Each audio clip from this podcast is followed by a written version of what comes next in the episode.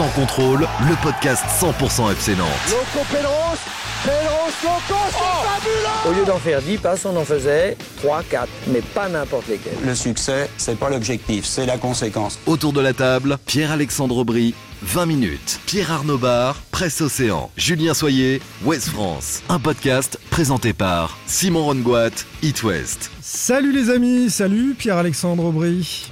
Salut Simon, salut à tous. qui a fait la holla au Parc des Princes pour célébrer le premier but en Ligue 1 de Messi, évidemment. Ah, si seulement c'était que la holla. Non, en fait, on s'en tamponne de Messi, c'est pas l'objet du podcast, on est d'accord. Salut Pab Salut Simon, bonjour tout le monde. Le FCN a pris deux buts moisis, hein, m'as-tu dit, euh, sur le WhatsApp que, que l'on a en commun. J'espère que tu vas garder ton sang-froid quand même. Ah bah oui, C'était des sûr. pourris, quoi. Prendre ça au parc, c'est c'est quand même drôle. Un, un CSC de 25 de 20-25 mètres, c'est rare. Ouais, il est beau. hein. On a un Pab qui est animé d'un violent sentiment d'injustice sur le podcast. On va essayer de le tenir. Salut Julien Soyer. Salut à tous. C'était pas le meilleur match de l'histoire du FC Nantes ce week-end, Julien? Non. On, on est d'accord? On est bien d'accord. On en reparlera tout à l'heure, petit clin d'œil. Mais peut-être un match qui va compter dans l'histoire du jeune Quentin Merlin, en revanche. Salut à toi, le fan des Canaries qui nous écoute également. La colère monte et les mecs se lâchent, il va y avoir du sport. Mais moi je reste tranquille, il va y avoir du sport. Mais moi je reste tranquille, il va y avoir du sport. Mais moi je... François Fellman. Elmer Footbeat Vous connaissez pas Sylmaris, vous connaissez pas Ah non. Oh la Si, si, je connais. Il y a Je du taf groupe, là-dessus. hein. je connais le groupe, mais je connaissais pas. Voilà, Bon, même. c'est, le tube. Bon, on va y avoir du sport, les amis, comme dans nos débats aujourd'hui. Euh, Il y en a eu au FC Nantes, sur le terrain comme dans les bureaux. Ça fera partie de nos thèmes du soir au menu de ce 12e épisode saison 3 de Sans Contrôle. Une première question pourquoi le FC Nantes laisse filer autant de points sur les dernières rencontres? Parfois même à 11 contre 10, hein, c'est le cas sur les deux derniers matchs euh, des hommes de Comboiré. Deuxième thème, il concerne euh, la prestation du jeune Quentin Merlin. Quels enseignements peut-il gratter une place de titulaire, Quentin Merlin Et au poste d'arrière gauche, pourquoi pas? On va en parler. Et puis le directeur marketing, euh, Baptiste Uriès, quitte le FCN à la suite d'autres départs dans ce secteur administratif. Est-ce que c'est le feu dans les bureaux à la Genelière?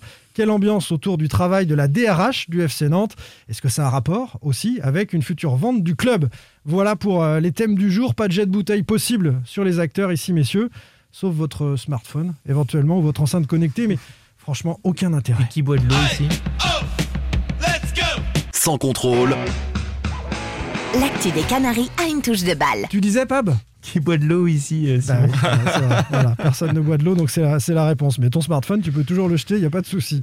Euh, pourquoi le FCN laisse filer autant de points sur les dernières rencontres, même à 11 contre 10 en imaginant hein, que le FCN euh, soit un petit peu la deux chevaux de cette métaphore présidentielle. Attendez, excusez-moi, vous comparez une Mercedes avec une deux chevaux.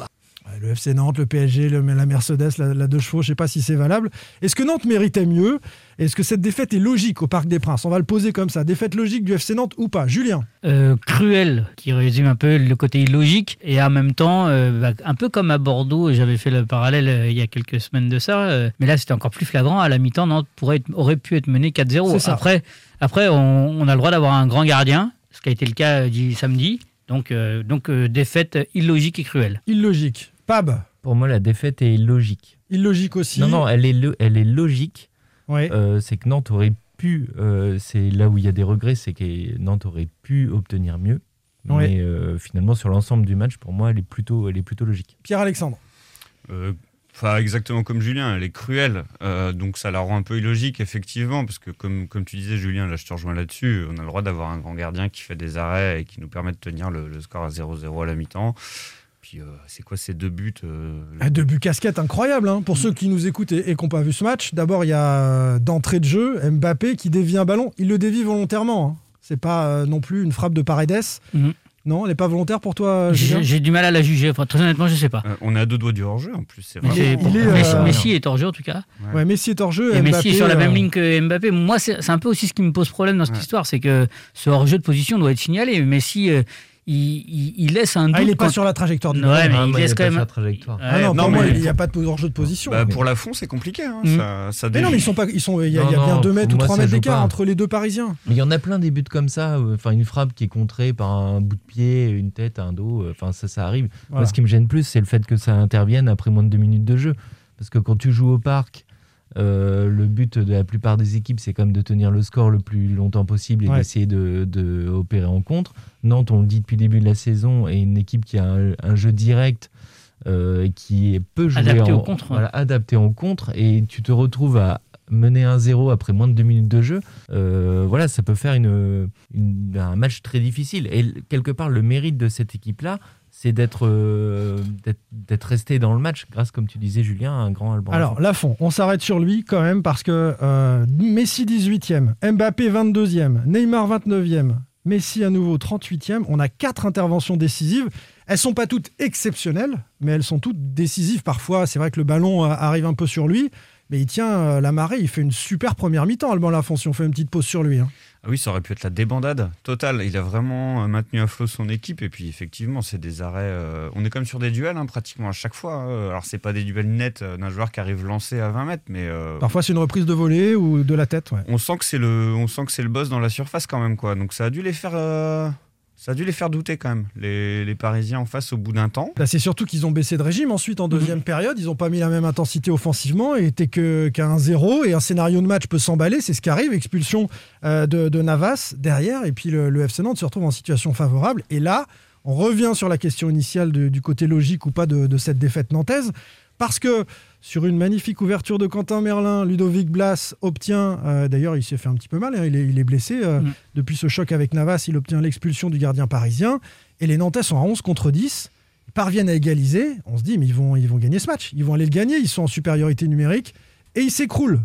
Et quand tu n'es pas capable, à 11 contre 10, de, de- de gagner un match comme ça, moi, mon, mon raisonnement, c'est de me dire, bah non, tu perds logiquement, tu n'as pas, t'as pas été chercher euh, ce qui était à ta portée à ce moment-là. Est-ce que c'est votre avis aussi? Moi, je suis partagé parce que le, le but euh, de d'Apia, enfin le, le deuxième but parisien, euh, est tellement, tellement dur à encaisser moralement. Ils ont fait énormément d'efforts. En fait, il faut, faut, faut resituer le contexte. Et en première période, tu as couru dans le vide, tu t'es fait manger, marcher dessus. Donc moralement, physiquement, mentalement, tu as quand même lâché énormément de gomme. Mm. Tu trouves l'énergie de, de revenir après l'ex- l'expulsion de, de Navas et, euh, et de reprendre un peu la main. Mais c'est là où moi où je suis un peu déçu, c'est que ils avaient peut-être pas le carburant pour euh, mettre encore plus de pression sur le PSG à ce moment-là. Mais ils avaient le nombre. Ils avaient le nombre parce que Ils Messi Mbappé, ça défend pas. hein. Donc euh, on Oui. est sur un bloc de 7 parisiens et tu peux attaquer à 9 ou 10. Mais Non. et puis après, eh ben sur euh, sur cette passe là, enfin un peu à l'aveugle, et la spécialité de Messi, hein, sur les passes à l'intérieur comme ça, ben t'as as ce coup du sort terrible. Et là, bah, c'est ce que disait Blas après. euh, Ludo Blas le dit, c'est vrai. Paris, même à 10, avec la qualité technique des joueurs qu'ils ont, Ils peuvent tuer tout le monde. ils peuvent tuer tout le monde. Bah, ça compense, ça compense l'absence d'un joueur. Quand tu as, tellement de talent, Mm. ça, ça compense. Après, pour moi, le troisième but, il est anecdotique. Ça fait que le, le score est lourd, mais à partir du moment où tu as le, le deuxième but parisien et, et le CSC d'Apia, pour moi, le, le match, il est fini. Non, parce qu'en fait, sauf que tu as encore cette énorme occasion euh, de, de Colomani dans la surface qui, euh, bah là, elle est pas facile à faire, hein, mais, euh, mais il rate la reprise, quoi. il il touche Ouais, pas le ballon. Quoi. Oui, c'est vrai. Et donc, tu as encore une, une opportunité de revenir à 2-2, et juste sur le contre d'après, tu te prends ce troisième but. Donc, euh, Ça enlève un brin de frustration quand même, ce troisième but, au final, quand même. Parce que Ah non, moi, moi, franchement, je- j'en reviens frustré. hein. Ah Enfin, ouais je- à 11 contre 10, euh, tu reviens dans ce match à un partout. Tu as les clés. Alors, on les a vus euh, peiner contre Strasbourg. On va, on va parler de ça, hein, des, des- des matchs précédents. Ne pas savoir gérer une forme de supériorité. On a envie de se dire qu'à 11 contre 10 face à Paris, tu rééquilibres. Tu vois, tu, tu as moyen, en tout cas, de faire courir. Tout le monde défend pas, j'y reviens, mais. Euh, euh, Mbappé Messi, ça défend pas beaucoup. Donc, logiquement, tu dois trouver des espaces. Tu dois être en surnombre dans, dans certaines zones de terrain.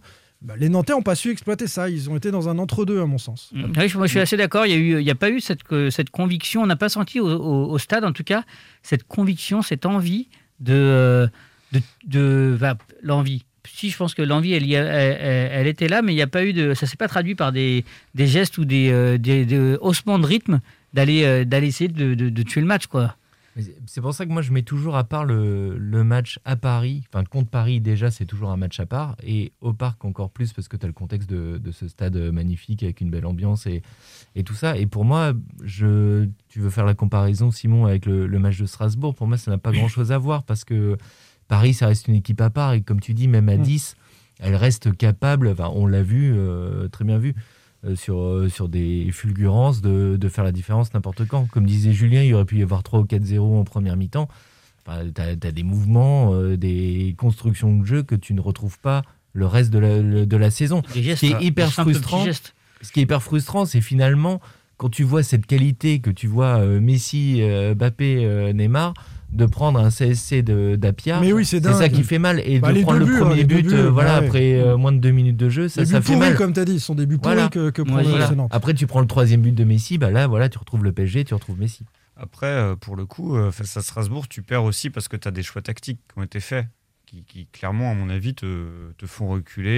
et- Enfin, tu perds pas, tu fais match nul en plus, j'ai l'impression. Non, mais tu, tu perds deux points. d'avoir perdu. Tu perds ouais. deux points. Tu perds deux points parce que tu as des choix tactiques qui te font que euh, tes joueurs ils vont reculer et tu vas pas aller chercher ce troisième but. C'est parce que tu voulais accuser Traoré euh, qui a pas joué au parc, donc tu voulais remettre un petit taquet. On va parler de Quentin Merlin à ce poste d'arrière gauche, rassurez-vous. Ah, Et donc un peu de Traoré peut-être. Euh, pour le coup, là, tu vois, alors qu'à Paris, il n'y a, y a pas eu forcément, euh, en tout cas, ces, ces choix venus du banc. Alors, euh, si, il y a eu- Bah, y a- y Bah, quand quand même- des pour moi, il y a quand même, pour moi, il y a quand même une interrogation euh, et qu'on retrouve dans les deux dans les deux cas. C'est l'entrée de Cyprien.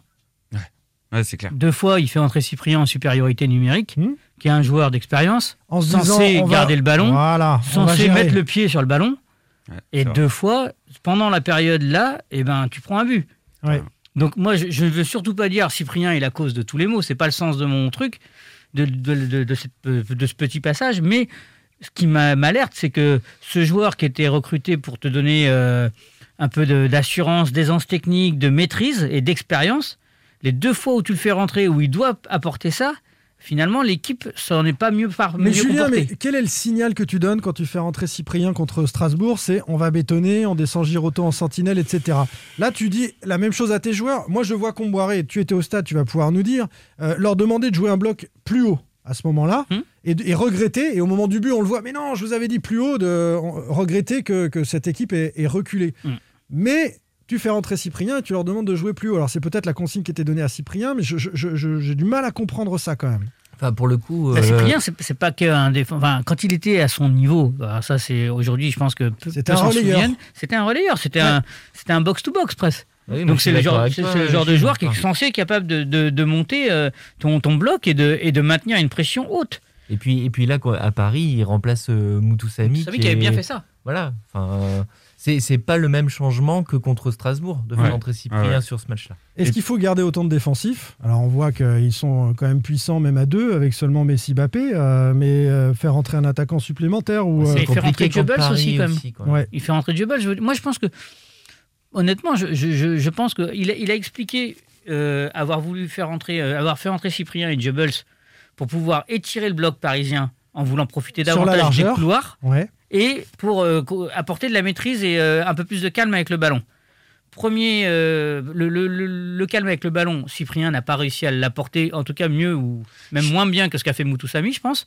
Et sur le match, et Jebels, c'est pas un joueur de couloir. Pour- Donc, Pour moi, c'est Chirivella en plus qui l'a fait ce, ce job de Cyprien pendant tout le match. Ouais. hein. Il a fait un match, mais je trouve excep- Monstrueux, enfin, ouais. exceptionnel. Mm. Il, a, il a récupéré un nombre de ballons. Quand il voulait poser, le jeu était posé. Quand il fallait prendre le temps de revenir derrière, quand par Mm. contre il fallait faire des changements d'aile rapides, il le faisait très bien. Moi, il m'a impressionné sur ce match. Et il y a le côté, euh, il y a le côté aussi euh, management, parce que tu, tu le vois, euh, Chirivella sur le terrain, il, Ah, il a- il a- il a crisé, il, hein, bien sûr. ouais. il Ouais. râle sur ses coéquipiers, il donne, le, il donne vraiment le tempo à la fois euh, ballon au pied, mais aussi dans, dans la gestion de ses coéquipiers. Et après, dans l'autre choix, dernier point, sur, euh, j'ai trouvé que la force de Nantes avait été quand même globalement, même s'ils ont pris des vagues, on l'a dit en première période, hein, mais de bloquer l'axe et de pas se faire perforer dans l'axe par les raids de Messi ou de voilà, Qui se Et- recentre à chaque qui fois. se recentrent à chaque fois. Ouais.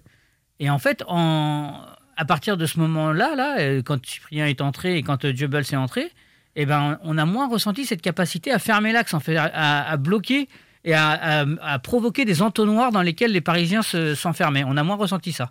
Au classement, euh, les Canaries euh, reculent doucement. Ils sont désormais 11e, euh, sortis du, top 10 avec euh, 18 points. Parce que Nantes a, gâché un peu, a laissé euh, partir, filer euh, quelques points. Il y a euh, ce point au parc, peut-être. Allez, on en aurait espéré trois, mais ce, point. Déjà, les deux points dont tu parlais tout à l'heure, Pierre-Alexandre, face à, Strasbourg. Il y a Bordeaux qui termine à un partout avec un nombre incalculable d'occasions pour les Canaries.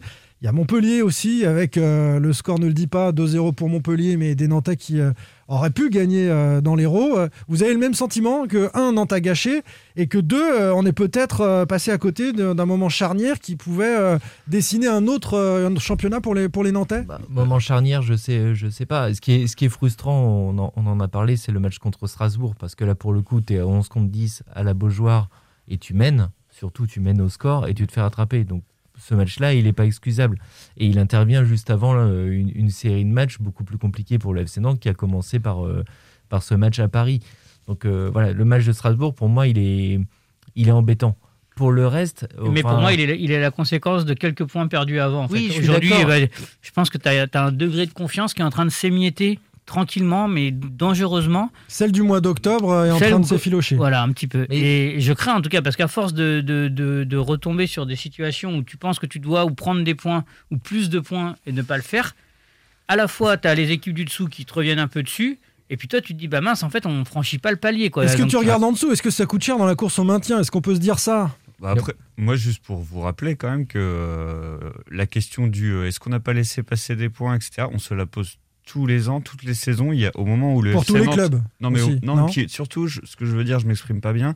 euh, au moment où le FC Nantes est à deux doigts de passer un, un Ouais, certain cap, je suis d'accord. tu vois, où on dit ah, on va se rapprocher des 5, 6e là, euh, il y a peut-être un truc à aller Il chercher. toujours le match qui fait la Et différence. tac, là, ils arrivent à, ils arrivent à mais- s'auto-saboter, tu sais pas trop pourquoi, mais, mais, t'as- euh, mais t'as ça se aussi, une, t'as aussi une équipe qui maîtrise pas complètement son, Hmm. son sujet. Enfin, Ouais, c'est un même- football ouvert, Même hein. quand Nantes gagne, Ouais. tu as eu plein de, eu plusieurs matchs où Nantes l'a emporté sans, sans totalement Sans tout maîtriser. Enfin, C'est justement ce que je dis, c'est là que tu vois la différence entre les gars qui sont 5, 4, 4e, 5e et le FC Nantes qui est aujourd'hui, euh, si je dis pas de bêtises, 11e. euh, 11e. Qui est à sa place, quoi. Qui, avec ce, ce- ces deux points euh, en plus euh, contre Strasbourg et ce point au PSG, serait 6e aujourd'hui. On savait que PSG, Lille, Marseille, ça allait un peu rentrer dans le rang parce Mhm. que ce sont des adversaires d'un calibre supérieur. C'est plutôt les matchs, comme tu le disais, Pab, de Strasbourg et de Montpellier et de Bordeaux, où finalement Nantes sort de ces trois matchs-là avec deux points et, et- et qu'on aurait pu espérer mieux Non, de ces Canaries sur ce qu'ils nous avaient montré. T'as as des matchs aussi contre Troyes ou Clermont où tu peux ne, ne pas gagner. Contre Troyes, tu maîtrises pas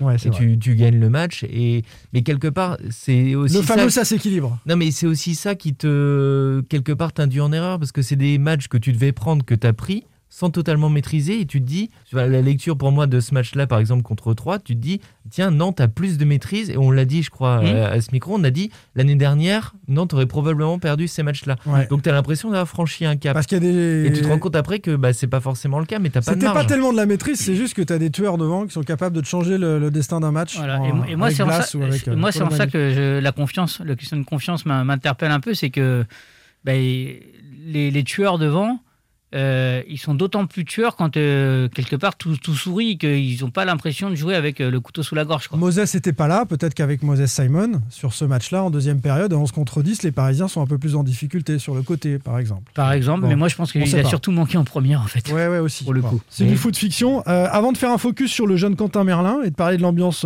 pourrie dans les bureaux du FC Nantes, qui sont les, les thèmes à venir, on conclut cette première partie sur le souvenir de la victoire des Canaries l'an passé au parc. Julien, c'était un exploit incroyable. Tu veux, tu veux en dire un mot? Je te, je te Ouais. chambre parce que tu as Ouais. été au cœur d'une polémique. Ouais, non, bon, voilà, je me suis emballé, enflammé. euh, évidemment que ce n'est pas le plus grand exploit euh, de l'histoire du FC Nantes. Après, euh, il y en a eu tellement d'autres. Et, et pour juste me dédouaner, j'ai envie de quand même parler de ces 92 matchs consécutifs sans perdre à domicile à l'époque de Jean Vincent et, et 80. à Saupin. À Saupin, euh, j'ai encore envie de parler du record. Euh, encore non, égalé pardon, des 32 matchs euh, dans une même saison euh, sans Époque, Lan- défaite. époque Landreau. Époque euh, 95. Ah non, pardon, 95. 94-95. Ah, Bien 95, sûr. sur le titre. Le titre. Et tu veux parler Et- de la victoire contre 3 le mois dernier aussi non, non, mais voilà. Après, euh, juste quand même, ce, ce match-là, moi, en y étant, euh, la victoire au Parc des Princes Voilà. de l'année voilà, dernière. m'avait marqué, euh, m'avait marqué parce que. Euh, parce que alors, pas comme le plus grand exploit voilà mais comme Parce un, que un des grands un des épisode, grandes tu as dit que c'était un des plus grands exploits. ou c'était le plus grand exploit de- du club donc évidemment que c'était complètement exagéré ça arrive hein. Euh, c'est malheureux de l'avoir fait je D'ailleurs, je présente aussi mes excuses voilà. euh, à mon confrère de, de France Bleu parce que ça l'a aussi mis dans une situation indélicate. Et euh, mais maintenant, eh ben, euh, pour, pour, pour finir là-dessus, il y avait une telle différence de niveau, un tel contexte. L'année dernière. L'année dernière, entre le PSG qui, qui jouait le titre et qui n'avait pas le droit de perdre parce que Lille était devant, et Nantes qui venait de perdre contre Reims, qui était relégable, les derniers même. Voilà, c'était une des plus belles surprises quand même euh, qu'on pouvait attendre du foot et du, du FC Nantes. Il y a un petit jeune qui est peut-être, lui, en train d'entrer dans l'histoire du FC Nantes. Il s'appelle Quentin Merlin. On va en parler ensemble. Sans contrôle, L'actu des Canaries a une touche de balle. Rockety pockety walkety walk, abracadabranak. Et voilà, ainsi plus vous tiendrez tous dans mon sac. Igitus, figitus, figitus, boum. Iquitus, Fiquitus, ça vous dit rien Du Disney. Et alors Bah, c'est Disney. Mais c'est Merlin l'Enchanteur Ah oui, Mais évidemment, bien sûr. Allez, un petit retour en enfance. Entrée à la 58e euh, minute à la place de Fabio sur euh, un poste de latéral gauche, plutôt étonnant. Euh, 35 minutes de jeu quand même pour le petit Quentin Merlin. Il a eu un peu de temps pour enchanter le parc et faire montre de sa magie en délivrant une passe décisive euh, pour le Football Club de Nantes. Euh, c'est d'ailleurs son entrée Et provoquer l'expulsion de, de Navas. Enfin, de Navas enfin, grâce pas à la cette provoquer, mais cette ouverture sur Blas euh, qui a, qui a provoqué l'expulsion de Navas. C'est d'ailleurs euh, Quentin Merlin que vous avez plébiscité sur le sondage que euh, l'on a proposé sur euh, Twitter. Je suis en train de, de le retrouver. C'est le fait marquant pour vous, euh, cher Tweetos, de ce, de ce match-là. Largement, hein, très largement en tête. Euh, entrée réussie de Merlin, 61%, euh, c'est ce que vous retenez. Les parades de Lafont, dont on a parlé tout à l'heure, à 21%. Le départ du directeur marketing, on en parle tout à l'heure, 11%. Et puis l'absence des groupes de supporters, ah oui, on peut faire une petite parenthèse là-dessus. Il y avait d'abord un parquage à 1000 euh, qui était promise, promis aux supporters du FC Nantes. Ça a ensuite été réduit à 300 pour des considérations de sécurité. Et tous les groupes de supporters ont dit à 300, on peut pas, on est beaucoup trop nombreux à vouloir aller au parc. Encore une fois, on nous empêche de nous déplacer. Et donc, tous se sont retirés. Ce sont des individuels qui sont allés euh, garnir les, les 300 pauvres petites places de, supporters nantais, malheureusement, au Parc des Princes. Merlin. Alors d'abord, pourquoi il rentre? Un mot sur la prestation de Fabio. Julien, sous tes yeux, c'était cata, hein, Fabio. Bah ouais, euh, moi non, je n'ai pas envie de dire ça parce que je, c'était cata dans l'utilisation du ballon. 11 ballons perdus, Fabio. Voilà, dans l'utilisation du ballon. Mais, mais en défense, il nous a pas fait euh, les, les cagades qu'il peut nous faire d'habitude. Donc soit je m'habitue à la médiocrité de Ah, Fabio. tu t'es habitué, hein, je te l'annonce. Mais, euh, mais, en euh, tout cas, euh, moi, je le trouve vraiment mauvais de- de- depuis mon écran. Alors, peut-être tu as vu autre chose dans son placement, etc. Mais les stats, elles sont terribles. 11 ballons perdus. Mais par contre, voilà, c'est ça. Non, mais T'imagines, l'utilisation du ballon est catastrophique. si- Donc, si- rien s'ils que sont pour 11 à ça, faire ça, euh, c'est ouais. pas possible. Un seul ballon récupéré, donc dans l'agressivité défensive, une seule intervention. Ouais, alors ça, tu vois, par exemple, c'est quelque chose euh, qui m'avait échappé parce que Incroyable. euh, je me souvenais plus de la stat, je l'avais vu pourtant. Et 76% de passes réussies, c'est le plus faible au total, à part Colomani, mais aux attaquants, on, on demande pas la même chose. Mais euh, Euh, c'est vrai que oui, ces stats sont. Mais, mais un duel pourtant, sur deux perdu, enfin voilà, dans l'agressivité dans, défensive, il y le, pas. dans le, le- le- le match même, il a, il a pas semblé autant à la rue que les stats ne le disent. en Mais non, mais parce que visuellement, il, il dégage une agressivité, je trouve, de fou. Enfin, il me fait limite peur parfois quand, Ah euh, bah, dans ses alors, interventions. Ah bah, il prend un Parfois, nombre il met trop d'engagement. cartons, euh, Donc, euh, du, coup, je pense que ça, ça compense ce. ce- En tout cas, en tout cas, Antoine il a vu juste. En tout cas, Antoine elle l'avait vu mieux que nous, enfin mieux que moi, pardon, mais parce que parce qu'il l'a sorti sans que celui-ci soit blessé ou quoi que ce soit, ni sous la menace d'un carton pour une fois. Euh, il l'a sorti juste pour son niveau. Après sans son doute, euh, 11e ballon perdu, peut-être voilà. que Comboiré s'est dit ça fait, ça fait un peu fait- beaucoup quand ouais. même, parce que c'est pas en 90 minutes, hein, c'est en 58 minutes ouais, ça, ouais. Mm. 11 ballons perdus en 58 minutes, c'est c'est beaucoup. Merlin entre. Mais on a juste, Oui. on a tendance aussi à se dire, euh, en face, il a du, il a du tellement gros calibre que déjà quand il fait pas de cagade, quand il prend pas euh, la mise, enfin, il a jamais pris le la- le bouillon défensivement en fait. C'est ça qui, qui traduit un peu euh, aussi le, enfin qui nuance un petit peu le. Moi, moi, je suis d'accord La avec toi, perception. Julien. Moi, je suis d'accord avec toi, Julien. Enfin, Franchement, parce que Euh, sur le stade, et, et j'en ai parlé avec quelques confrères qui étaient au stade, tous n'ont- ont, ont vu, par exemple, ont eu plus de, ont, ont noté plus difficilement euh, Giroto ou Castelletto. Ah Mais non, tu- tu vois, moi, non, j'ai- mais moi, Fabio, j'ai pas aimé du quand- tout. quand tu- Mais euh, quand- c'est bien, enfin, on n'est pas d'accord. Hein. mais après, là, tu, tu parles des stats qui, effectivement, sont pas bonnes. Mais faut pas oublier la première mi-temps. Il joue 58 minutes, tu dis. Mm. Pendant 45 minutes, non, t'as pas le ballon et passe son temps à défendre et à dégager à l'emporte-pièce comme ils peuvent. D'où la valeur. Ah ben, t'es pas obligé de Bah, dégager. euh, oui, le mais euh, Enfin, c'était quand même le, le scénario de la première chaque, mi-temps. chaque ballon, chaque ballon est de l'or et bah, t'en perds 11. Ouais, mais je suis d'accord avec toi, Simon. Mais, mais je pense que les stats sur ce genre Non, de non, match ouais. face à, à ce type d'adversaire et ce type de domination, t'es pas dominé avec. euh, moi, je regardais un- une stat aussi, c'était le nombre de passes de Paris versus le nombre de passes de Nantes. Paris jouait euh, dé- démultiplier le- les passes dans le camp nantais. Ça, c'est un Évidemment. classique. Mais oui, mais c'est un classique. Mais du coup, ça te change toutes les stats, ça te change tout ton scénario, puisque tu passes ton temps à défendre, à reculer et à essayer de dégager le ballon, dégager le ballon comme tu peux. Alors, Et dans un le coup, contexte. pour le Alors, coup, tu vois, c'est là aussi où hein. on peut penser que euh, un, un Moses Simon a aussi un petit peu manqué. Ouais, devant Parce Fabio. que parce qu'en fait, quand tu même si Randall a des grandes qualités, mais on peut pas lui demander de jouer à droite, à gauche, au centre avec exactement les mêmes Mm. le même impact. Et c'est vrai que ce duo-là, Simon euh, Fabio ou Simon Traoré, euh, ça fonctionne un peu moins mal que ce qu'on a vu là euh, samedi, quoi. Il En termes d'utilisation du ballon, hein, je parle. Il il a quand même pas du lourd derrière lui, hein, notre ami Moses Simon, hein, au au poste Ah bah là, de non, latéral. non. Au point donc qu'à la 58e minute, Antoine Comboiré décide de faire entrer Quentin Merlin, qui n'est absolument pas arrière-gauche de formation, on va, en dire un mot, mais à ce poste-là, parce qu'il il, euh, il trouve Fabio euh, défaillant. Alors, je vais me régaler sur les stats parce qu'on va comparer, mais la situation n'est pas la même. Euh, Nantes va être ensuite à 11 contre, à- à- ensuite à 11 con- à 11 contre 10, mais, mais quand même, il est à l'origine, tu l'as dit, Julien, de la passe quasi décisive pour Blas qui occasionne l'expulsion de Navas, et il fait la passe décisive sur Colomwani. Les stats de Merlin, une passe D à la 76e, 95% de passes réussies sur cette séquence-là. Euh, Fabio était à 76. 20 passes sur 21. hein. Il, il fait 21 passes, il y en a 20 qui arrivent. Bon, c'est quand même Après, d'une autre ça, ça qualité. démontre sa qualité de pied, ce qu'on Bah disait depuis longtemps, quand même. Très bien. Trois ballons perdus, deux récupérés et quatre centres réussis. C'est le meilleur total de l'équipe, 4 centres réussis. Et lui, c'est en 35 minutes. Et je pense que c'est, c'est doit être le, les meilleurs stats pour un latéral euh, de Nantais depuis le début de la saison. l'année. alors. Non, mais je crois que ce qui a marqué surtout, c'est ce- cette faculté de centre tendu réussi, quoi. Ouais, Et, qui arrive. je suis pas sûr qu'on ait vu un seul centre tendu de ce type à terre depuis le début de la saison au FC Nantes. En tout cas, ça fait ficelle, qualité, puisque euh. Colomani en deux temps, avec quand même une Alors, c'est superbe sur, c'est sur talonnade. le seul qui est un peu en hauteur. Oui, c'est vrai. Ouais, vrai. Mais, euh, mais malgré tout, oui, non, c'est, euh, on a vu une variété de centres, une variété d'utilisation euh, du ballon qui traduit toute la qualité technique euh, du joueur et, et son aisance balle au pied. Je suis désolé, C'est- quand même hyper casse-gueule, Julien. Euh, Il, il rentre arrière gauche. Ah, mais ça, je ne te dis pas le contraire. Dans la je te- je tête, te dis mais, juste enfin, que- c'est- c'est c'est quand même je te- je te dis juste incroyable. que ça pouvait paraître un vrai cadeau empoisonné Ça aurait pu être un Ah carnage. oui, oui, à, à Pa- à Paris, tu rentres Contre un Messi, qui pas tien, contre Messi. dans la zone de Messi. Et hein. en plus, ouais. on on en a déjà parlé ici. Moi, c'est toujours ce qui m'a embêté chez les jeunes, c'est que souvent tu les fais rentrer à des postes qui sont pas les leurs. Et tu, tu dis que bah, quand tu, on parlait de la pression des jeunes, quand tu allais quand même les sorties de, Ouais. de Comboiré, T'es pas dans ta dis, zone de euh, confort, hein.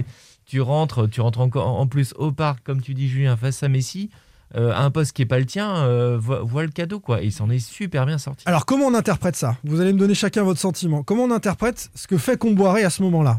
Il a un latéral qui est en difficulté. Euh, on a le sentiment que c'est son, son regard. Et il fait rentrer un jeune, avec la polémique euh, que l'on connaît de ces dernières semaines. Ils n'ont pas le niveau, etc. Tollé au sein du club, euh, les formateurs, tout ça, personne n'est est content. Alors, est-ce qu'en faisant ça, il envoie un signe, en disant un peu un signe d'apaisement euh, Vous voyez, les jeunes, je peux les faire jouer? Ou alors, est-ce qu'il envoie au feu dans des conditions assez difficiles? Pourquoi il fait ça? Est-ce que c'est une considération juste sur ce match ou c'est un peu de politique selon vous? Moi, je pense qu'il il pense euh, surtout au terrain à ce moment-là. Il fait pas de politique euh, au Parc des Princes quand tu es mené 1-0 à l'heure de jeu. Il n'est pas au courant qu'il y a un problème sur euh, ce qu'il a pu dire par rapport aux jeunes? Quand il Je fait pense- entrer un jeune, je tu pense qu'à ce moment-là, non. À ce moment-là, je pense qu'il se dit. euh, Enfin, je vais, je veux pas me mettre à la place d'Antoine Comboiré, je suis pas technicien. Non, non, mais, on interprète. mais euh, j'interprète en me disant, euh, t'es mené 1-0, euh, tu fais rentrer un latéral qui a du ballon, euh, qui a la technique et qui, euh, qui va peut-être essayer d'apporter un petit Ah, peu offensivement. T'imagines le camouflet quand même? Tu, T'as t'as un pro Ah bah, dans le ses postes, il est tu pour, le fais euh, sortir, Charles tu mets bah, un jeune. T'as dit que t'avais pas confiance dans les jeunes, mais alors l'autre est tellement mauvais que je mets un jeune et même pas à son poste.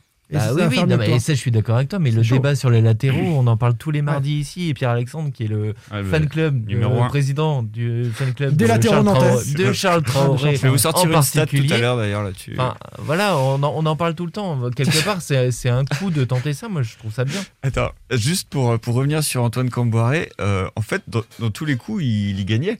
Parce que si, si, euh, si euh, Merlin se plante, bah, euh, au final, ce qu'il a dit avant sur la formation, euh, il a raison. Ah, on va lui dire aussi, tu le fais jouer arrière gauche, c'est chaud quand même. Moi, je, moi je contraire, au contraire, je trouve que l'issue de, de, cette, euh, de ce passage le, le, le décrédibilise un petit peu parce que, euh, en tout cas, il joue pas en sa faveur parce que bah, il, a quand même, Comboiré, il, a, ouais. bah oui, il a quand même dit que les mecs n'avaient pas le niveau. Ouais. était loin du niveau que c'était inquiétant. Là, il fait rentrer un joueur, un jeune joueur, dans un contexte compliqué, pas à son poste. Et le mec, il brille mieux que tous les latéraux qui sont formés à ce Il poste. fait passe des Ah, mais- expulsions en 35 minutes, pas à son poste. C'est sûr, donc, mais donc tu- il, il prend quand même, il- enfin quelque part, et c'est, bah, c'est- et derrière, il s'explique. Alors, c'est pour ça qu'il. Alors vas-y, Julien, toi, Ouais. tu, l'as- il- entendu il- dans les il travaux du parc. en disant euh, voilà, euh, je, je l'ai déjà testé plusieurs fois et de plus en plus souvent à l'entraînement à ce poste.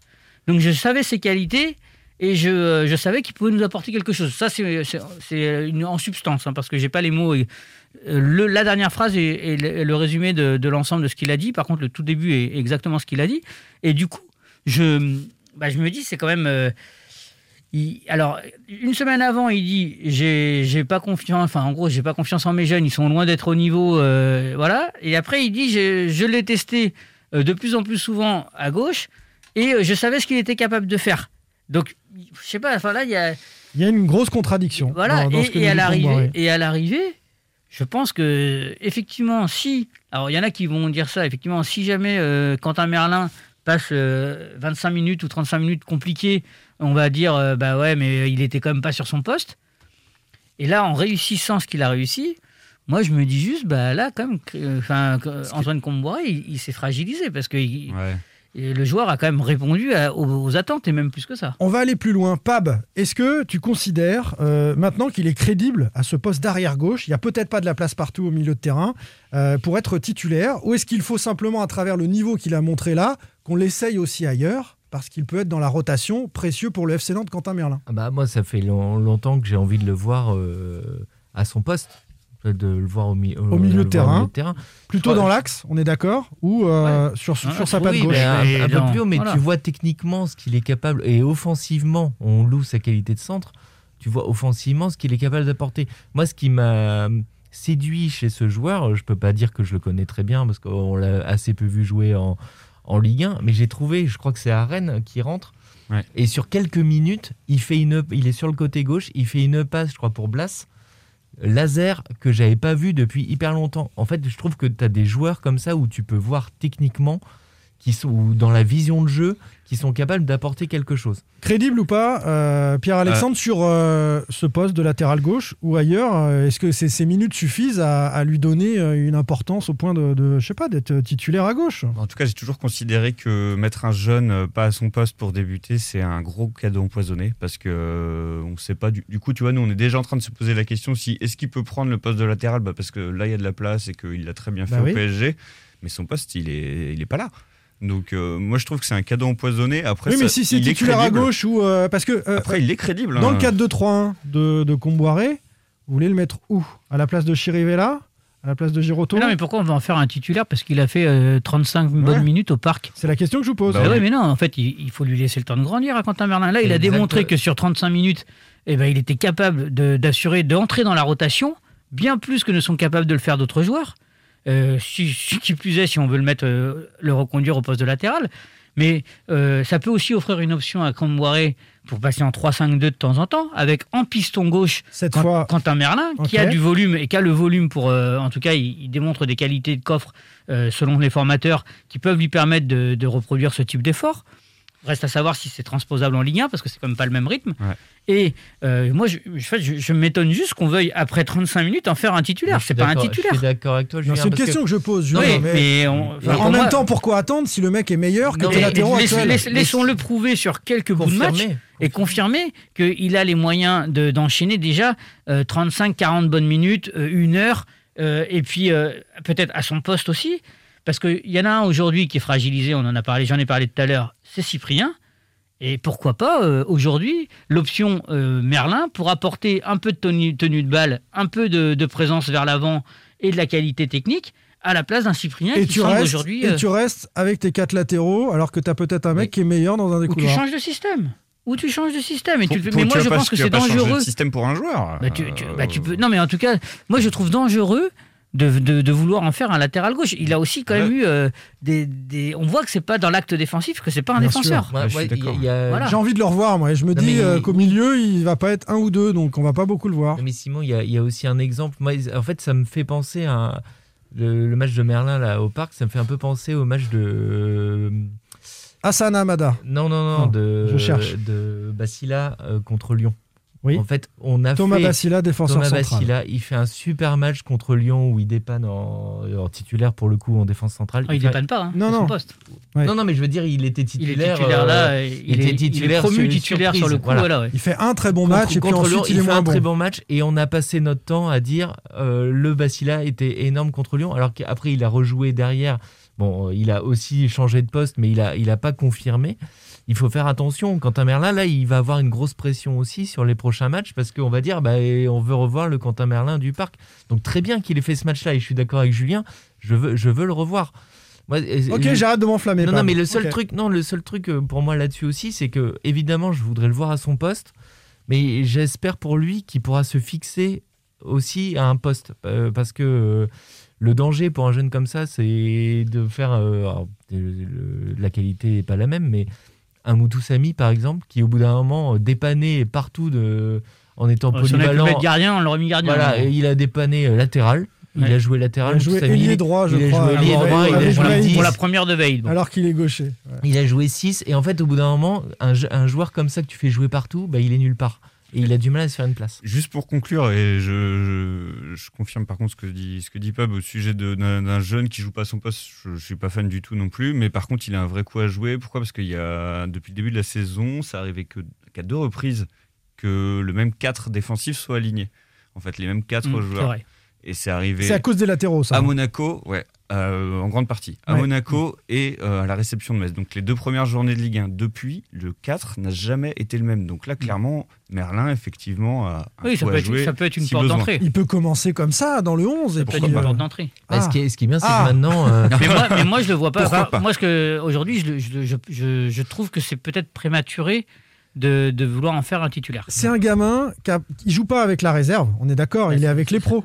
D'accord. euh, C'est bien le problème. Donc il a un problème de rythme. Oui. Donc il faut le faire jouer. Donc s'il doit euh, jouer euh, sûr. quelques mois en Ligue 1 euh, Bien latéral gauche parce que bah, on a, il est meilleur que les autres, Mm. et ben euh, ensuite il aura le rythme pour euh, proposer autre chose. Enfin, c'est- bah, T'oublies, Simon, qu'il y a quand même 4 latéraux de très haut niveau au FC Nantes. C'est ça. On va terminer avec cette euh, excellente citation d'Antoine Comboiré qui protège ses joueurs, Pab. On n'est pas naïf. Bah, là, il n'a pas protégé euh, Charles Traoré, Et ni Fabio. ni Fabio. Sans contrôle, L'actu des Canaries a une touche de balle. Allez messieurs, on va aborder euh, le dernier thème de ce podcast avec ce nouveau départ au FC Nantes dans les bureaux. Le directeur marketing Baptiste Turiez va quitter la Genelière prochainement. Il fait euh, ce départ suite à quelques autres. Est-ce que c'est le feu dans les bureaux euh, à la Genelière? Quelle ambiance autour du travail de la DRH Est-ce que ça indique forcément qu'une vente se prépare? On n'a pas su recolorier le fond de l'écran, notre histoire pauvre en couleur, assombrie dans le gris, assombrit mon cœur, ne bat plus la cadence des jours heureux, passé en ta présence, mon amour, le temps. ne Oh là là, je l'ai plus, moi. Putain, mais C'est- j'avais- c'est- J'avais du mais c'est pas lui, je hit, crois, hein. non Non, ça ressemble un peu, c'est Da Silva. Ah, Da Silva. L'indécision Da Silva, Lyonnais qui- lyonnais désormais d'ailleurs, Oui, Da Silva, l'ancien canet. On n'a pas su recolorer le fond de l'écran, dit Da Silva. Notre histoire pauvre en couleur a sombré dans le gris. C'est d'ailleurs un problème de couleur et de logo, euh, de respect en tout cas des, des couleurs et de l'histoire du De FC Nantes, transparence. qui a marqué la rupture entre euh, le directeur marketing Baptiste Turiez et une partie euh, des supporters. Un petit mot sur euh, le bilan de Baptiste Turiez. Euh, ces quelques années passées à, à la Jaunelière, euh, à la direction du, du marketing. Ça a été compliqué hein, avec euh, les supporters pour euh, les uns et les autres qui l'avons côtoyé. Bah, le logo, le, tu l'as dit, Simon. Le, logo de la Discord euh, Mm. résume tout. Mm. Enfin, il a euh, imposé. euh, Enfin, il est. Il a Elle- proposé, Il a proposé ce logo, enfin hum, voilà, sans que les supporters soient consultés, sans que. sur la base de ce que faisait la Juventus, hein, qui est devenu un simple Mais il y a beaucoup de clubs, il y a beaucoup de clubs qui ont fait un peu ça après. euh, En voulant crois, moderniser Reims, leur- ouais. Reims, c'est un peu le logo, euh, Reims, pareil. ouais, totalement. Ouais, Ouais, mais t'as as beaucoup de clubs qui modernisent les logos. Ça, euh, alors ça, généralement, ça fait râler les supporters. Mais il y a aussi, je crois que c'est Angers, par exemple, qui a fait un nouveau logo et qui a proposé aux supporters de participer. Et en fait, euh, les supporters ont, ont regretté, euh, ils l'ont fait savoir, le, le fait de ne pas avoir été du tout consultés pour, euh, pour quelque chose qui, pour un club au niveau symbolique, est hyper important. Et oui, on Aujourd'hui, est- dans, dans un monde du foot qui ne cesse de changer, où les joueurs euh, n'ont plus d'appartenance, n'ont plus d'identité, ces petites, ces petites choses pour les supporters, le logo qui sont devenus en fait tout sauf de petites choses, Mm. euh, le logo, les couleurs, euh, parce que on, Le stade on, se souvient le stade, mais parce qu'on se souvient le centre de formation, parce qu'on se souvient aussi quand même euh, d'une année où le maillot à l'extérieur était bleu marine quand même. Catastrophique. Donc, euh, mais, mais tout ça, c'est des ins, ce sont aussi. alors, je suis bien bien placé ou mal placé, ça, ça, ça fera rigoler du monde. Mais pour moi, ça aussi, c'est insultant pour l'histoire du FC Nantes. D'accord. Et le problème, il est que euh, on et, de- et du FC Nantes, mais des clubs en général. J'ai même envie de dire, et- Julien, Plus ça, c'est pas sérieux, c'est du amateurisme. Faut arrêter. Il y a un moment, il faut arrêter. Comme dirait Eh ben voilà. Non mais voilà, ce sont des choses qui aujourd'hui permettent à un club de garder son, une, une partie de son identité et de sa philosophie, de ce qu'a fait sa, sa renommée aussi. D'ailleurs, pour, pour l'anecdote, euh, au moment de la proposition de ce logo, quand ça remonte dans les bureaux parisiens, Valdemarquita, le- les choses sont déjà euh, bien lancées à, à- à ce moment-là. Et Valdemarquita euh, n'aime pas le logo, mais c'est trop tard. Et le, truc, le truc est lancé. Il entend Valdemarquita à ce moment-là que les supporters sont euh, vent debout, une partie d'entre eux en tout cas, contre, contre ce logo. Et ça chauffe pour Baptiste Uriez euh, sur euh, ce moment du logo. hein. Il n'est pas passé très loin de, de la porte. Là, mais là il part qui- pour autre chose. Mais là, c'est quand même incroyable, en fait, ce que tu dis. C'est que le président n'est pas emballé par le logo Mais les de choses son sont lancées propre et- club et... on lui dit ah ben non c'est trop tard en gros. Quand on vient vous présenter, c'est- mais en fait les, ça- les ça choses sont lancées et, et- et c'est de la modernité et ça va faire du merchandising, Mais- etc. mais- Il y a cet ça- espoir-là à l'époque qui a été déçu Mais- puisque mais ça n'a pas été l'explosion tra- des ventes. Mais ça traduit euh, et ça explique sans doute ce que ce qu'on va évoquer tout à l'heure euh, dans la continuité de ce départ de Baptiste Uriez, les difficultés aujourd'hui que le secteur administratif euh, rencontre euh, au FC Nantes. Mais la, la difficulté, c'est c'est de, de concilier. Enfin, pour moi, c'est euh, ce que tu as très bien dit, Julien, l'histoire du club. Et en fait, un club de foot n'est pas une entreprise comme les autres. Et je pense que des personnes comme Baptiste Uriez ou plusieurs personnes du club, et Valdemar Kita, c'est un des principaux reproches qu'on peut lui faire quand il est arrivé au FC Nantes. Et c'est pour ça que l'histoire avec les supporters, elle est ce qu'elle est aujourd'hui. C'est quand il est arrivé au FC Nantes, il a dit, moi, l'histoire du club, quelque part, euh, Oui, oui, fous, je fais table la- rase. Voilà. Il a commencé par erreur. ça. Encouragé par des gens qui euh, Qui n'avaient qui rien compris au voilà. Mais qui il a étaient co- convaincus que c'était la bonne chose à faire. Il a commencé par ça. Et Des noms, été- Julien, peut-être? On en parlera tout à l'heure. Ouais. Et ça, ça a été sa plus grosse erreur. Et, et malheureusement, tu as des gens aujourd'hui dans les clubs de foot qui veulent gérer ça comme une entreprise normale. Et un club de foot, c'est pas ça. Tu as, une histoire, euh, c'est un patrimoine, c'est des Bien supporters, sûr. un palmarès. On parlait de, de Emiliano Sala, euh, cette, euh, à Doncor et tout ça. Ça fait partie de l'histoire d'un club. Tu ne peux pas le négliger. D'ailleurs, comme les couleurs. Et enfin, voilà. Je fais, je fais un petit parallèle avec euh, Bordeaux. L'un des premiers chantiers auxquels s'est attelé Gérard Lopez quand il, quand il est arrivé au club, c'est le logo, justement. là. Ouais. c'est- une forme de réconciliation quand même avec Bien les sûr. Et le, supporters. nom- le hein. nom, parce en que concertation avec les supporters sur les valeurs du club et sur ce qui doit euh, euh, Ça transparaître. prouve l'importance quand même de, cette image. Ouais. C'est Ouais, l'image, ouais. bien Qu'elle sûr. restera en plus. hein, c'est c'était surtout l'erreur. ça. Baptiste Uriez, euh, donc, qui euh, va quitter le FC Nantes pour un, un nouveau défi professionnel. Euh, après d'autres, je le disais, euh, il y a quelques temps maintenant, euh, Lucas Hervouet, le community manager du FC Nantes, est parti. Mehdi Baloul au merchandising. Justine Maurice, l'attaché de presse, va quitter également le, le FC Nantes. Ça fait quelques départs dans l'administratif. Est-ce que c'est le feu dans les bureaux, selon vous On a une DRH, Cathy Bancarel, euh, qui, euh, de par sa proximité a- avec Pascal Pro, a été mise en relation avec le FC Nantes à l'époque et qui euh, ensuite a exercé depuis ce, ce rôle de, de DRH. Il y a du rififi un peu au sein de, au sein de la Genelière. Qu'est-ce qu'on peut en dire, Julien? Bah, je pense qu'il ne faut pas faire d'amalgame sur tous ces départs. Tous ne sont Ils pas. n'ont pas tous la même histoire. Je pense. Ni le même point de départ, ni le- les mêmes raisons et les, et les mêmes causes. Mais euh, et, et qu'après, eh ben, il y, a il sans doute des lectures aussi un petit peu euh, euh, divergentes de selon les intérêts des uns et des autres au club et de ceux qui vont estimer que c'est de la cuisine interne et qui ne parlent pas, de ceux qui parlent et qui pensent pouvoir détenir, la, détenir la vérité. Moi, aujourd'hui, ce, que- je peux constater, c'est qu'il y a eu un point de départ euh, qui me paraît important dans, dans cette histoire-là, c'est que, euh, et c'est ce qu'on retrouve un, petit peu sou- un peu souvent au FC Nantes, c'est cette forme d'inaction de la direction. Et qui aujourd'hui, euh, la nature ayant horreur du vide, eh ben, quand il n'y a pas de, de chef qui D'autorité. pilote, d'autorité ou de chef qui pilote un bateau, eh ben, une voiture, eh bien, que ce soit une Mercedes ou une deux chevaux, il y a des gens qui se disent on va dans le mur, donc on va prendre le, on va prendre le manche, quoi. Et à l'arrivée, bah, ces gens-là, après, ils, essayent de garder le pouvoir qui se sont euh, un peu attribués. Et le, de ce que je peux essayer de deviner, parce que ce ne sont que des interprétations, encore une fois, c'est que peut-être on, est en face d'une d'une situation où il y a des, des gens qui... euh, de lutte de pouvoir, en fait, tout simplement, comme il peut se passer dans l'entreprise, parce qu'il n'y a pas une autorité suprême qui dit c'est moi le patron, Oui. ça se passe comme ça. Tu as aussi, Julien, des luttes de pouvoir, je pense, entre. Enfin, encore une fois, c'est de l'interprétation. Tout ce qu'on dit, c'est de l'interprétation parce qu'on n'est pas au sein du club. Mais Non, mais on nous dit des choses, voilà, on nous mais il y a- remonte Il y a choses. aussi le côté. euh, on parlait d'histoire et, et de vouloir tout euh, bouleverser. Un club de foot, il y a, comme n'importe quelle entreprise, tu as aussi des anciens et des nouveaux euh, qui arrivent. Et le problème, c'est que parfois, euh, bah, ça ne matche pas entre les, les personnes qui arrivent et qui, euh, comme disait Julien, euh, veulent, veulent, veulent prendre le pouvoir ou imposer leurs pattes sans respecter non plus ce qui a été fait avant, la façon dont ça fonctionnait avant.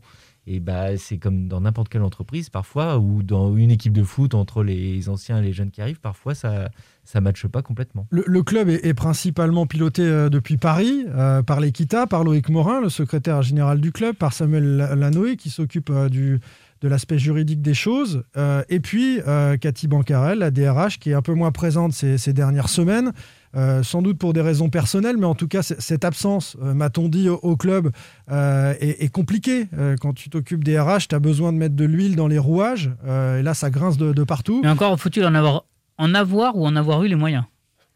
De quoi? De... de pouvoir mettre de l'huile dans les rouages en tant que DRH. Parce qu'une fonction de DRH, pour mettre de l'huile dans les, dans les rouages, il faut qu'elle ait aussi une forme de, De légitimité. de légitimité et de, Et de liberté, de la- ouais. de liberté de- d'action. Ouais. Sauf qu'aujourd'hui, il semblerait que c'est plus exactement le cas. On n'est pas dans un très grand dialogue de tout ce qu'on a pu euh, entendre, les, les uns et les autres en tout cas, et, et- et- et c'est vrai que ça fait un petit peu guerre des chefs entre certains directeurs. Euh, Baptiste Turiez en faisait partie au marketing, euh, et lutte de pouvoir avec Cathy Bancarel et avec les gens que j'ai nommés euh, tout à l'heure. Ce qui va nous intéresser derrière, est-ce que ces gens sont remplacés? Donc, certains d'entre eux non. Pas de community manager officiellement au FC Nantes depuis le départ de, de Lucas Hervouet. Euh, au merchandising euh, également. Et euh, en ce qui concerne l'attaché de presse, elle sera remplacée, mais avec une, évolution en interne. On n'est pas en train de recruter. Baptiste Uriez, lui, devrait être remplacé. Il faut un directeur de marketing dans un club comme le FC Nantes. Si, tous n'étaient pas remplacés, on pourrait se dire Attendez, on prépare la mariée avant la vente, hein, on enlève de la masse salariale. C'est pour cela que Cathy Bancarel a été embauchée il y a quelque temps, pour faire euh, une sorte de ménage et que la mariée soit présentable euh, dans le cas d'une vente. Euh, mais je me pose cette question-là et je vous pose cette question-là parce que quand on est rentré dans le concret, on a vu que c'était pas forcément dans cette perspective-là que les choses étaient faites. On était plus dans une guerre des chefs. Est-ce que vous avez un regard là-dessus? C'est difficile à juger quand même, parce que c'est encore une fois une interprétation. Oui, embellir la mariée, pourquoi pas? Après, ça peut être une vision aussi plus large sur euh, le manque de stabilité, euh, même en interne, puisque... Absence d'autorité, guerre des chefs, euh, et, et c'est pas forcément un signal de Voilà. Valdemar Kita qui dit il va falloir qu'on réduise la masse salariale. En fait, il y a un rapport de force avec la DRH à tous les niveaux, mais qui n'est pas à l'initiative de, de l'autorité suprême. C'est légitime de faire ce parallèle après, hein, avec euh, la possibilité d'une vente. C'est tout à fait légitime. Mais après, faut... C'est légitime, mais est-ce que c'est pas un raccourci trop rapide Moi, je pense que c'est un peu c'est un peu hâtif. ouais. Ouais. C'est une- c'est une- un amalgame ou une conclusion un peu hâtive. Euh, je ne détiens pas du tout la vérité, loin s'en faut, mais, euh, mais je, je pense que c'est en tout cas. On ne peut pas s'appuyer sur ce qui est en train de se passer aujourd'hui dans les bureaux du FC Nantes pour aller vers cette conclusion-là. Aussi de manière. euh, ou la sous-entendre de a- manière aussi. Il y, a- y plusieurs, pour être concret, plusieurs personnes qui m'ont dit, dont un salarié de la Genelière qui m'a dit Attendez, Baptiste Uriez, euh, si il sait que le club est vendu dans six mois, il patiente six mois, il prend un gros chèque. Parce qu'il ne restera pas. Mm. C'est pas ce qu'il fait. Il a une opportunité, il s'en va. Donc il a peut-être pas l'impression que le club va être vendu et qu'il va prendre un gros chèque euh, tout de suite.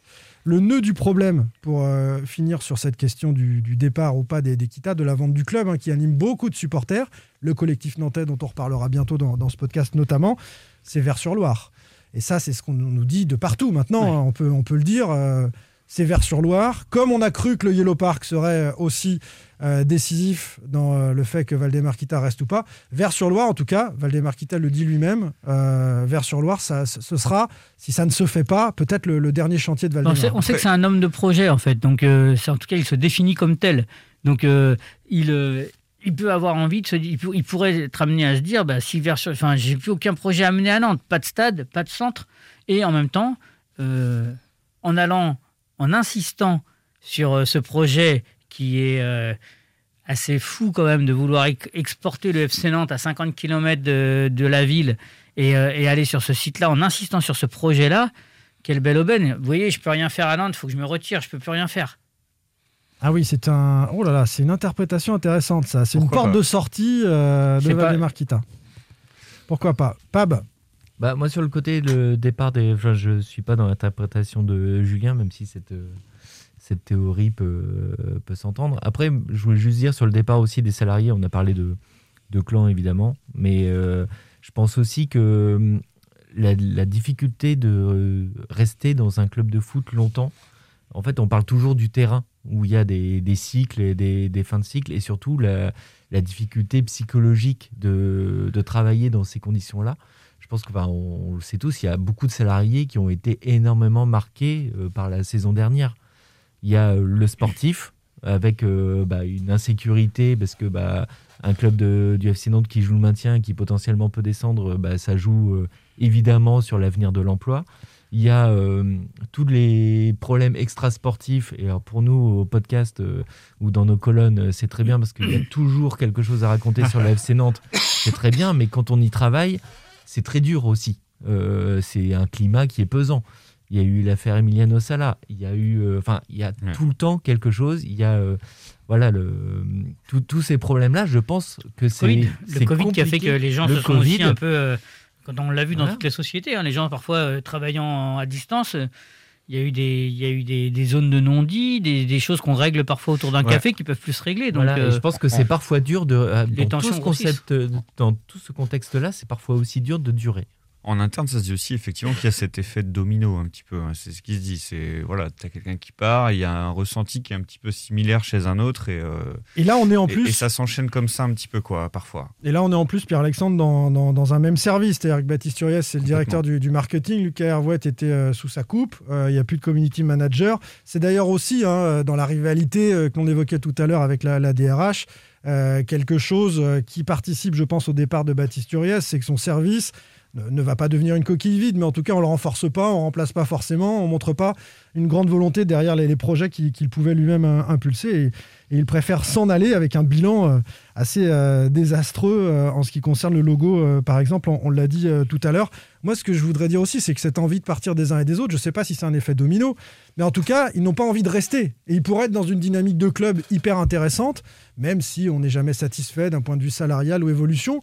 Mais on y est tellement bien, l'ambiance y est tellement bonne et tout va bien qu'on a moins de regard sur les, les- les opportunités extérieures. Ça traduit quand même un malaise à la jaunelière de ce point de vue-là. Ce tu- Sans aller jusqu'à l'idée de la vente, juste sur ce qui se passe sur place. C'est ce que tu viens de dire, Simon. euh, quand quand tu as l'impression de bosser dans une coquille vide où en face, euh, la direction met pas de moyens pour ton service, ou en tout cas le service que tu représentes.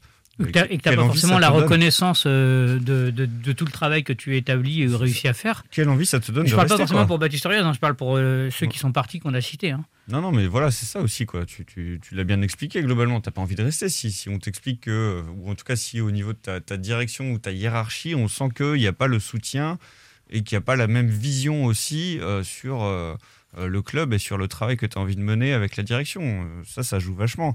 Donc euh, oui, tu as, un supérieur hiérarchique qui part, bah, parfois il arrive que en dessous ça suive, quoi. On verra comment se déroule euh, à la jaunelière, puisque c'est pas notre pain quotidien quand même, le, le côté administratif des choses, euh, euh, les, prochaines, les prochaines semaines, les, les prochains mois jusqu'à la fin de, de saison. Merci beaucoup, Moi, j'ai une petite, Vas-y. une petite précision à faire par rapport au podcast qui s'est fait il y a 15 jours. Oui. C'est juste. euh, Ah, quand tu as dit que Koulibaly était indispensable non, ça- Nantes non, Ah, non. c'est un, un podcast où j'y- où j'y étais pas. Mais Ça fait bien plus longtemps. C'est vrai que Vas-y, j'en ai enchaîné quelques belles. euh, quelques prie, belles. non, non, c'est c'est juste que. A priori, il y a eu un chiffre qui a été donné sur le coût du centre de formation euh, il y a 15 jours, on a, qui a été évalué à 8 millions d'euros. C'est quand même plutôt 4,5. hein.